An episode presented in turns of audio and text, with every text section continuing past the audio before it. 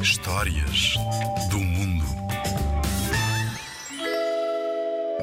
Olá, vou contar-te uma história tradicional da China. Chama-se A Raposa e o Tigre.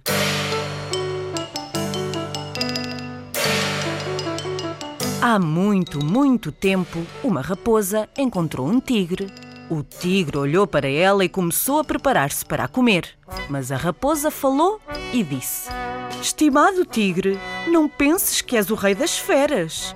A tua coragem não se compara à minha. Vamos juntos dar uma volta, mas mantém-te sempre atrás de mim. Se os homens me virem e não tiverem medo, então podes comer-me. O tigre estava ansioso por comer a raposa e aceitou ir com ela passear. A raposa levou-o para uma estrada por onde passavam muitas pessoas.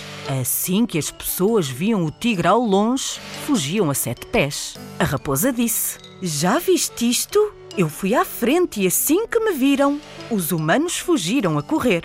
O tigre, sem perceber que as pessoas só ouviam a ele e não à pequena raposa, pôs a cauda entre as pernas e foi-se embora, achando que a raposa era de facto um animal muito corajoso. Mas na verdade, a raposa é é um animal muito matreiro.